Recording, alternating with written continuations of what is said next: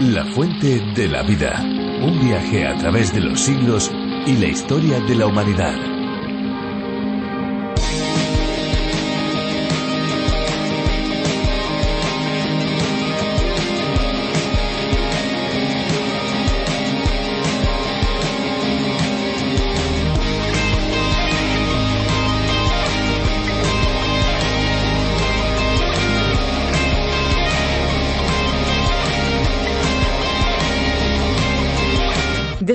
De la cosmética se ha compartido la técnica de rejuvenecimiento del rostro con hielo, una técnica simple que consiste en frotar el hielo sobre las líneas marcadas del rostro en horas de la mañana y también por la noche a fin de hidratarlo, tonificarlo y evitar así la aparición temprana de arrugas. Este tipo de tratamiento se ha convertido en parte de las rutinas de belleza aplicados en los spas y los centros de belleza porque además de prevenir la aparición de arrugas, combate el acné, estimula la circulación sanguínea, cierra los poros abiertos y previene los puntos negros.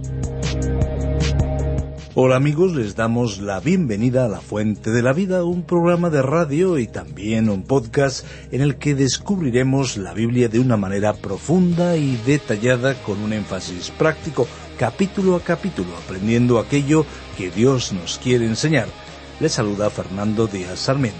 Pues le saluda también Esperanza Suárez y juntos presentamos este espacio en el que las curiosidades y la música se unen al conocimiento, al aprendizaje de la palabra de Dios a través de diferentes exposiciones bíblicas unas exposiciones o estudios bíblicos preparados por Virgilio Bagnoni, quien fue el encargado de la adaptación para España de La Fuente de la Vida. Más de 1.300 estudios del programa original en lengua inglesa.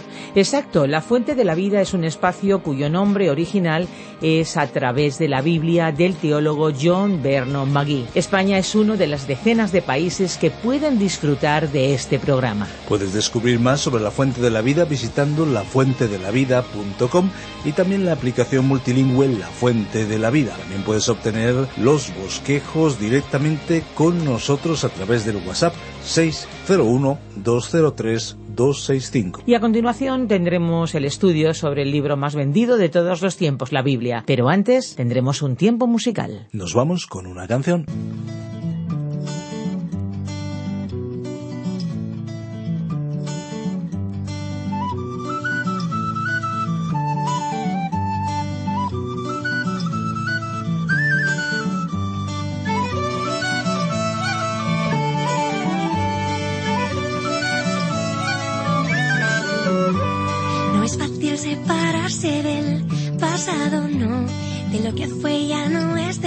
Se nos dio y quitó. Eso lo sabe bien el chico del cuarto vagón. Sentado canturrea una canción que le recuerda a ella.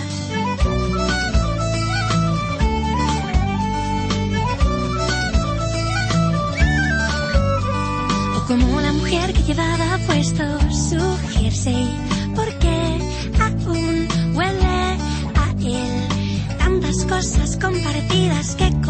Sin su otra mitad. ¿Dónde estará? Se marchó sin avisar.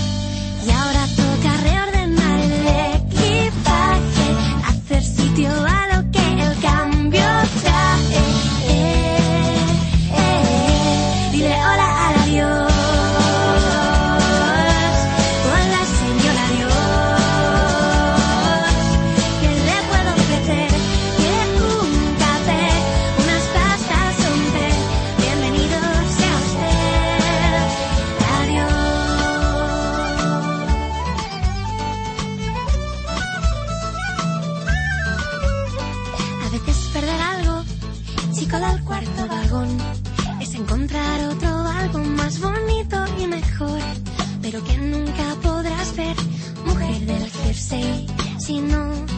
hola.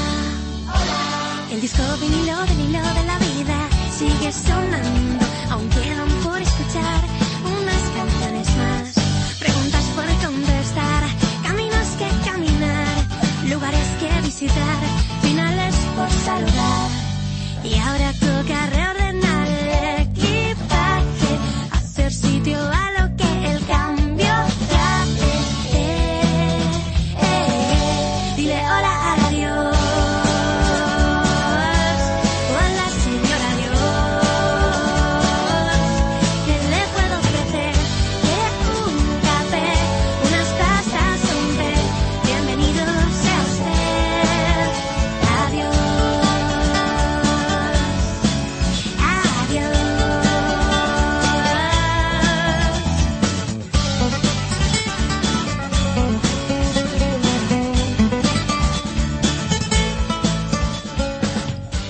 sensación más desagradable la que sentimos cuando nos damos cuenta de que hemos hecho algo que no debíamos haber hecho. ¿No es así? Tras equivocarnos pensamos ¿dónde tenía yo la cabeza? ¿Quién me habrá mandado?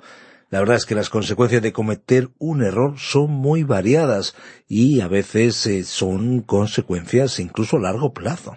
Pues sí, dependiendo de lo que hayamos hecho, la factura puede ser más o menos considerable. La humanidad constantemente está haciendo cosas que no debería y que desde luego desagradan a Dios. Y Dios sabe, lo sabe todo y está atento a todas las cosas que pasan. Está en sus manos cobrar la factura de las deudas, sin embargo, está en sus manos la solución de perdonarlas, de cancelarlas. Así es, descubramos más sobre el carácter de Dios en los versículos 10 al 14 del libro de Abdías. Les recordamos una vez más que tenemos habilitado un número de WhatsApp para que ustedes se pongan en contacto con nosotros. Por cierto, muchas gracias por tantas eh, llamadas al 601 20 32 65 601 203 265 con el prefijo más 34 desde fuera de España. Por favor, díganos desde dónde nos escucha, desde qué emisora o desde qué plataforma digital. Cada vez son más los que escuchan La Fuente de la Vida. Recuerden que también tienen la aplicación RTM 360 y nuestra aplicación La Fuente de la Vida, donde pueden escuchar en varios idiomas este programa original de John Vernon Magui. Escuchamos ya a Virgilio Bagnoni, quien, como ustedes saben, se encarga de la versión para España, La Fuente de la Vida. La Fuente de la Vida. Nuestro pasaje bíblico de hoy se encuentra en el libro de Abdías, desde el versículo 10 hasta el 14. Regresamos hoy, estimado oyente, a nuestro estudio de esta breve profecía de Abdías. Recordemos que el capítulo se divide en tres partes principales. La primera se titula La destrucción de Edom y se extiende desde el versículo 1 hasta el 16. Dentro de esa división, los primeros nueve versículos hablan sobre la acusación contra Edom. En los versículos 10 hasta el 14, en los cuales nos encontramos hoy, trataremos el tema del crimen de Edom. Para mantener el hilo conductor de la idea desarrollada por el profeta Díaz, sería bueno que repasáramos la transición del versículo 9 al 10 que también implica un cambio de sección dentro del capítulo, al terminar el versículo nueve con la primera sección, que como hemos dicho se titula La acusación contra Edom. Edom era una nación que todos los enemigos de aquel día pasaban por alto. Ellos simplemente no querían preocuparse por ese pueblo resguardado allí en la ciudad de Petra, la ciudad labrada en la roca. Sin embargo, el rey Nabucodonosor fue capaz de introducir espías a la ciudad y a través de ellos pudo apoderarse de la ciudad. En la misma forma en que Dios utilizó a Nabucodonosor para destruir a Jerusalén, la ciudad de los hijos de Jacob, que se habían apartado de Dios, Él también utilizó a Nabucodonosor para entrar y apoderarse de Edom, la nación de los hijos de Esaú. Ese pueblo no solo era notable por el hecho de que estaba bien protegido por la seguridad de la zona rocosa de la montaña, en aquella hermosa ciudad de Petra, pero aquella gente también había desarrollado una sabiduría y un conocimiento, así como también una superstición. La ciudad se había convertido en un centro pagano en el cual proliferaban muchos cultos. Las excavaciones arqueológicas allí realizadas, especialmente en las cimas de las montañas que se encuentran alrededor de la ciudad de Petra, han dejado al descubierto los lugares en los que se realizaban sacrificios humanos.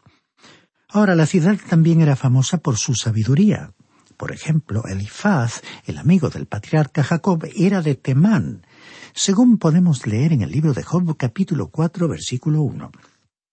La gente de todas las naciones llegaba allí para escuchar la sabiduría de los sabios, como podemos leer también en el libro del profeta Jeremías capítulo 49 versículo 7. Y Dios dijo que destruiría a los sabios de Edom y a la inteligencia del monte de Esaú. Y ahora en el versículo 9 leemos y tus valientes Temán serán amedrentados, y será exterminado todo hombre del monte de Esaú. Aquí el nombre Temán proviene de un nieto de Esaú, y el lugar estaba situado en la zona sur del territorio de Edom. Los habitantes de Temán eran famosos por su valentía.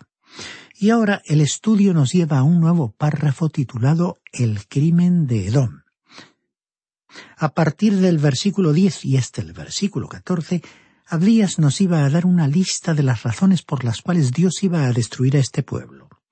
Hemos dicho que el orgullo de la vida era su gran pecado, pero este pecado también los impulsó a cometer otros pecados.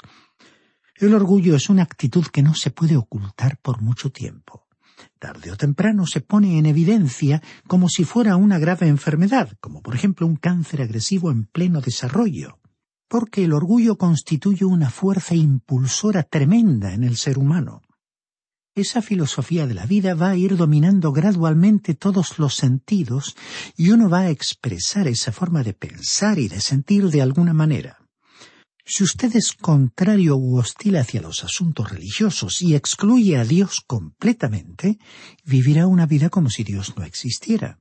Y si usted es consciente de la presencia y santidad de Dios porque tiene una relación con Él, con toda naturalidad vivirá una vida que revelará su deseo de agradar a Dios. Teniendo estos factores, el problema Abdías se dispuso a explicar en detalle los terribles pecados que surgieron del orgullo de la vida que caracterizó al pueblo de Edom. En este punto de la profecía tenemos que recordar que Esaú y Jacob eran hermanos, hermanos mellizos, pero lejos de ser idénticos, en realidad eran caracteres opuestos. Crecieron en la misma familia y tuvieron el mismo padre y madre. Pero desde el principio de sus vidas se desarrolló una lucha. Hubo un odio y una amargura que nunca se curaron, ni siquiera cuando se convirtieron en dos grandes naciones. Sin embargo, encontramos que Dios tenía algo que decir a su pueblo en cuanto a su relación con Edom. Por ello queremos ver lo que dice, por ejemplo, el Salmo 137, versículo 7, donde leemos Señor, recuerda a los hijos de Edom cuando el día de Jerusalén decían arrasadla, arrasadla hasta los cimientos. El pueblo de Edom, en vez de demostrar amistad hacia el pueblo de Israel en esa triste hora en que los ejércitos de Babilonia destruían su nación, se hicieron a un lado y en realidad estaban a favor de sus enemigos, animando a los soldados de Babilonia en las brutalidades que éstos cometían contra los vencidos. Pero Dios les había dicho en el principio a los israelitas, cuando éstos entraron en la tierra prometida, no aborrecerás al edomita, porque es tu hermano, no aborrecerás al egipcio, porque forastero fuiste en su tierra. Como leemos en el libro de Deuteronomio capítulo 23 versículo 7. Y el vínculo de los israelitas con los edomitas era mayor, Edom era su hermano, su hermano de sangre, y a causa de ello, Dios había dicho que no tenían que odiarlos. Sin embargo, veremos que el pueblo de Edom manifestó un odio y una amargura hacia el pueblo de Israel a través de toda la historia de su nación. Aquí se mencionaron cinco acciones específicas derivadas del orgullo, es decir, de su actitud de que podían vivir sin Dios. La primera era la violencia. Leamos el versículo 10 de esta profecía de Abdías. Por haber maltratado a tu hermano Jacob, te cubrirá vergüenza y serás exterminado para siempre. A los edomitas les iban a suceder dos cosas. El profeta dijo aquí, en primer lugar, que te cubrirá vergüenza. Finalmente Babilonia pudo conquistar la ciudad de Petra y capturar a sus habitantes para llevárselos como esclavos. O sea que hubo un período en que como pueblo vivieron en la esclavitud. Y en segundo lugar también dijo el profeta en este versículo diez, serás exterminado para siempre. Edom, como nación, sería destruida completamente. Es interesante que en la actualidad oímos hablar mucho sobre Israel, pero nada sobre Edom. Así que Edom fue una nación que intentó vivir sin Dios, y sus habitantes eran gente violenta y aguerrida. La violencia no es el método de Dios. En cualquier parte del mundo podemos ver hoy que con la guerra y la violencia se puede obtener muy poco. La violencia entre individuos y pueblos, en última instancia, no soluciona en absoluto ningún asunto o problema. La segunda acusación contra Edom fue que ese pueblo se unió a los enemigos del pueblo de Israel. Leamos el versículo once que dice cuando extraños llevaban cautivo su ejército, cuando extraños entraban por sus puertas y echaban suertes sobre Jerusalén, tú estabas allí presente y te portaste como uno de ellos.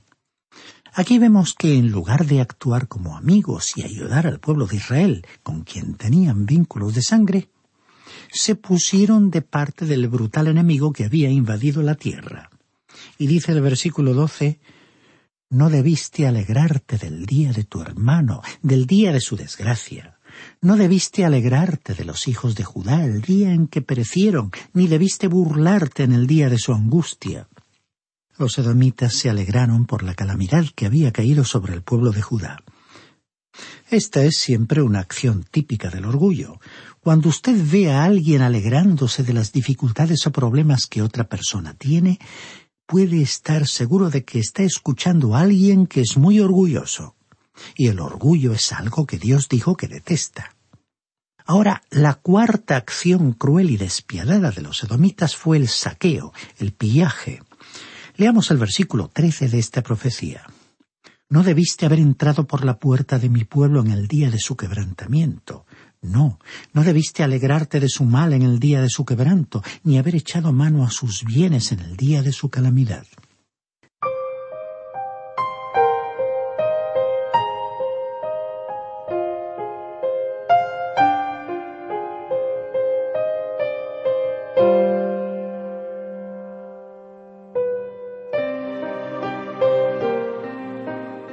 Los edomitas no solo se unieron al enemigo para ponerse en contra del pueblo de Israel, sino que también se dedicaron activamente al pillaje, al saqueo, para obtener el botín de los vencidos israelitas después de que el enemigo los condujera al cautiverio.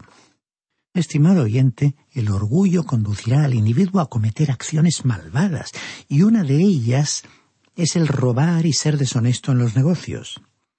Muchos, para mantener una posición preponderante en la empresa o para guardar las apariencias o su imagen personal ante los miembros de su grupo social, recurrirán a métodos deshonestos. Y en el día de hoy, nuestra sociedad contemporánea está carcomida por la deshonestidad. ¿Y cuál es nuestro problema? Bueno, la raíz del problema es el orgullo.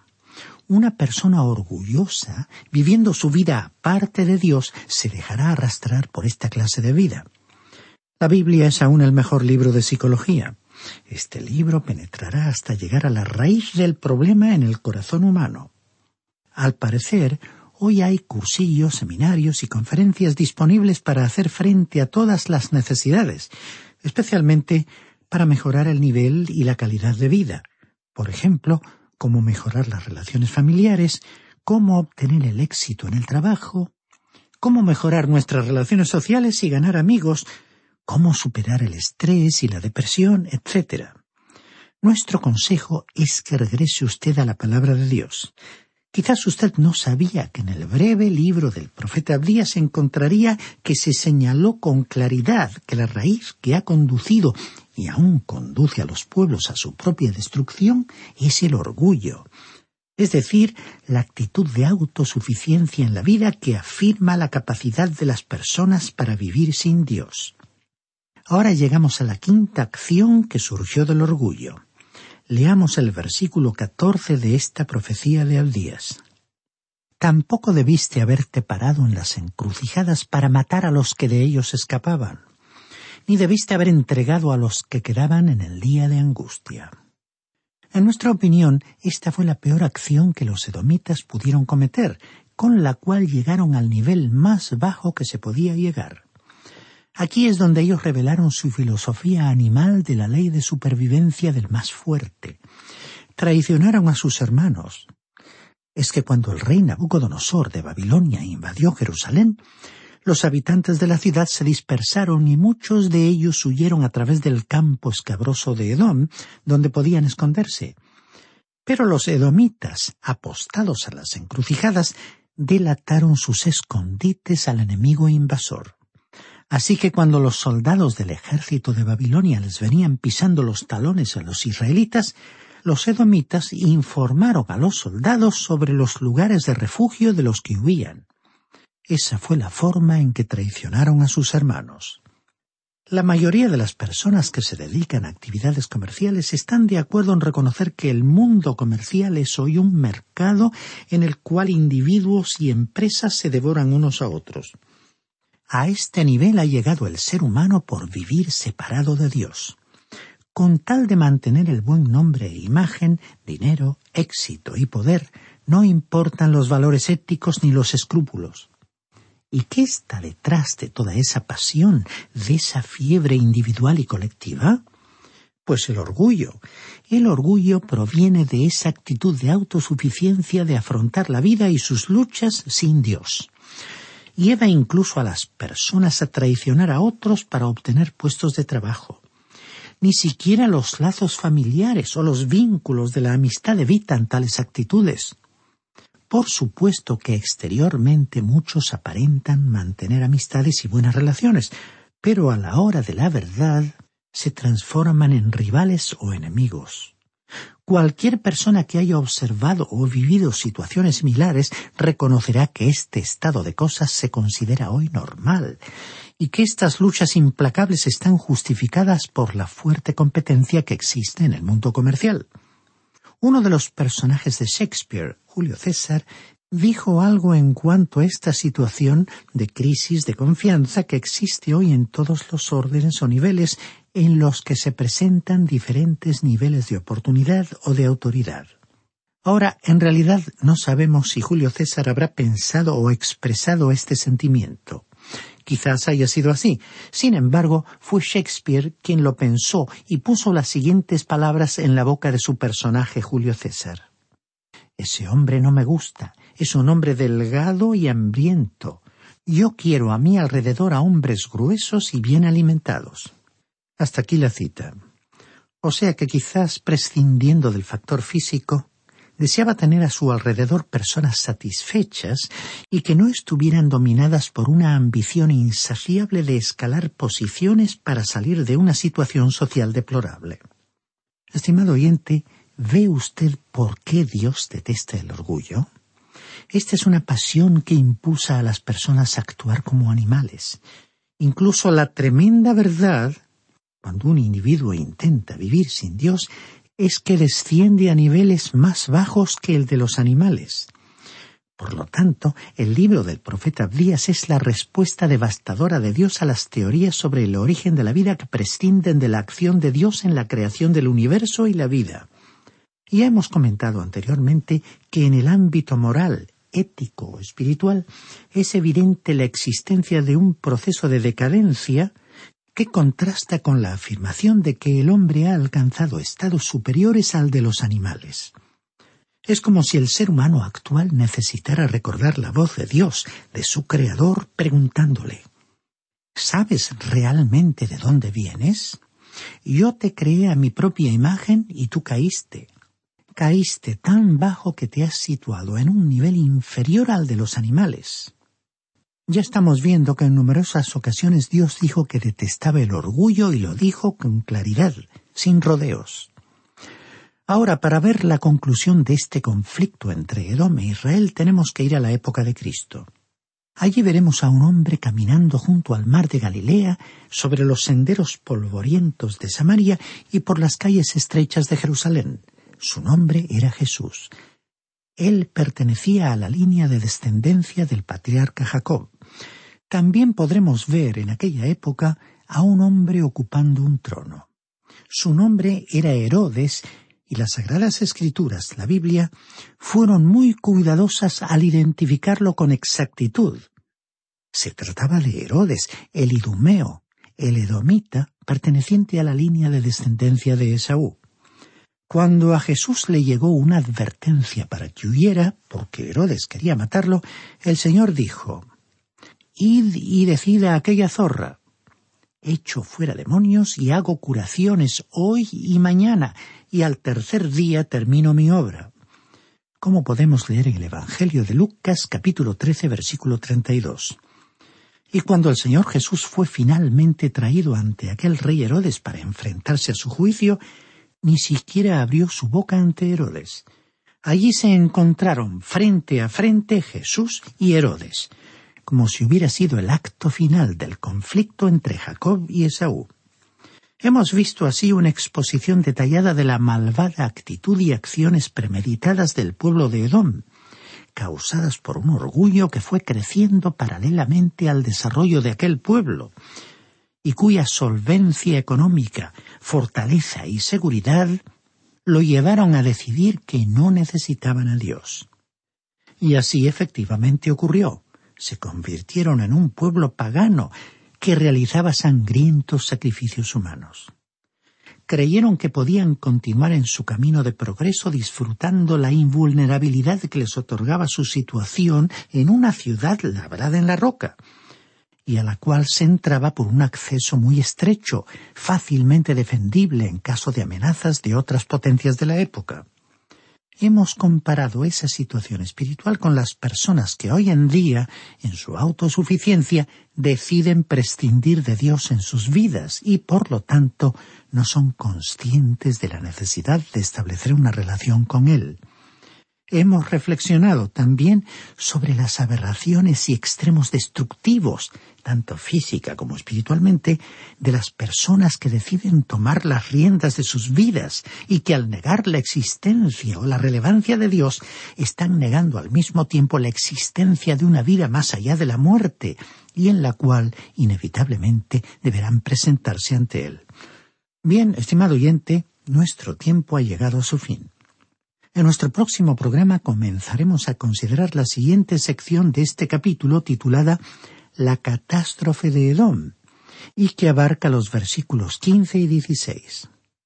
Encontraremos aquí una referencia a la ley del talión o ley de las represalias, cuya pena consistía en hacer sufrir al delincuente un daño igual al que había causado. Le agradecemos su constante compañía y como esperamos continuar contando con ella en nuestro recorrido por este libro breve pero profundo del Antiguo Testamento, le sugerimos que lea por sí mismo al menos los versículos siguientes de este único capítulo de la obra que estamos estudiando, es decir, del libro del profeta Díaz.